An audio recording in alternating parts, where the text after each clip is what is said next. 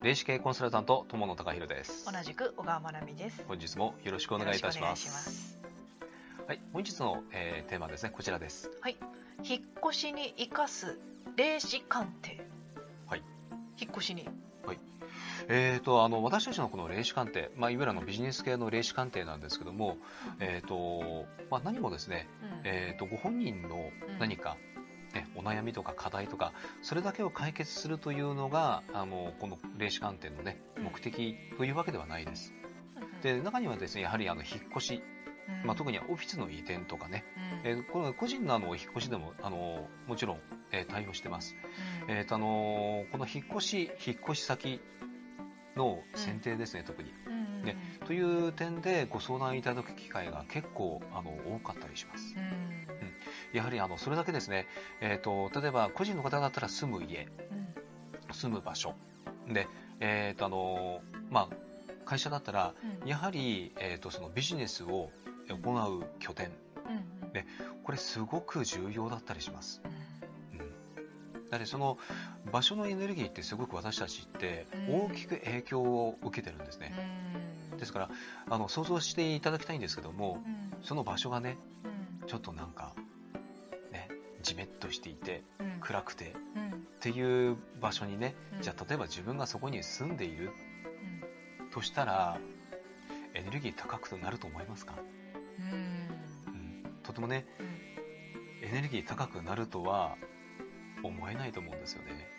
あのお客様の中でね、うん。あの引っ越しで霊視鑑定してでその後に家がこんなに大事だと思わなかうったっんていう感想があったんで、まあ、私も体験したことありますけど、そのどこに住んでるかってどういう環境で住んでるかってすごく大切ですよね。すごく実は大切です。うんでこれはあのもちろんね、えー、と住む場所もそうですし、まあ、ちょっと繰り返しになりますけどもあのビジネスのね、えー拠点、まあ、オフィス、まあ、これお店でも一緒ですうんどこにお店を開くかやはりねエネルギーが高いところ、えーまあ、いわゆるねあのこれは運と呼んでいいと思うんですけどもそういったね運が、えー、と上がるとか、うん。うん、あのとてもエネルギーが高い場所にやっぱりねあのそこでされることによって、えーやっぱりあの前提条件となるそのね、えーものというのがあのスタートラインというのかなこの場合は、うん。そこがねやっぱりねいいスタートが切れる形になりますので、えーあのそこがね間違ってしまってるとマイナスからスタートってでそのマイナスもマイナスのままでしかならないっていう場合もやっぱりあるので、うん。やはり、ね、そこはあの住む場所、えービジネス構える場所、うん。えーお店を出す場所、まあ、この辺りすごく重要になってまいります。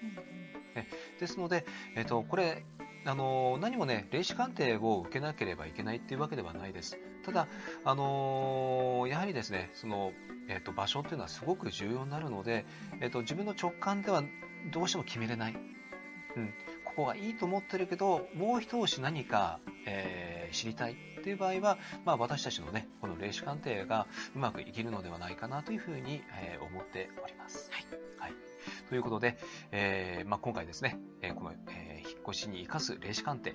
えあの興味ある方はぜひ、えーちょっとねあのー詳細欄の方にも、えー、と霊視鑑定の、えー、とリンク、えー、と貼っておきますので、うん。あのーぜひねちょっとご覧になってみてください。はい、はい、それでは本日は以上です。はい、ありがとうございました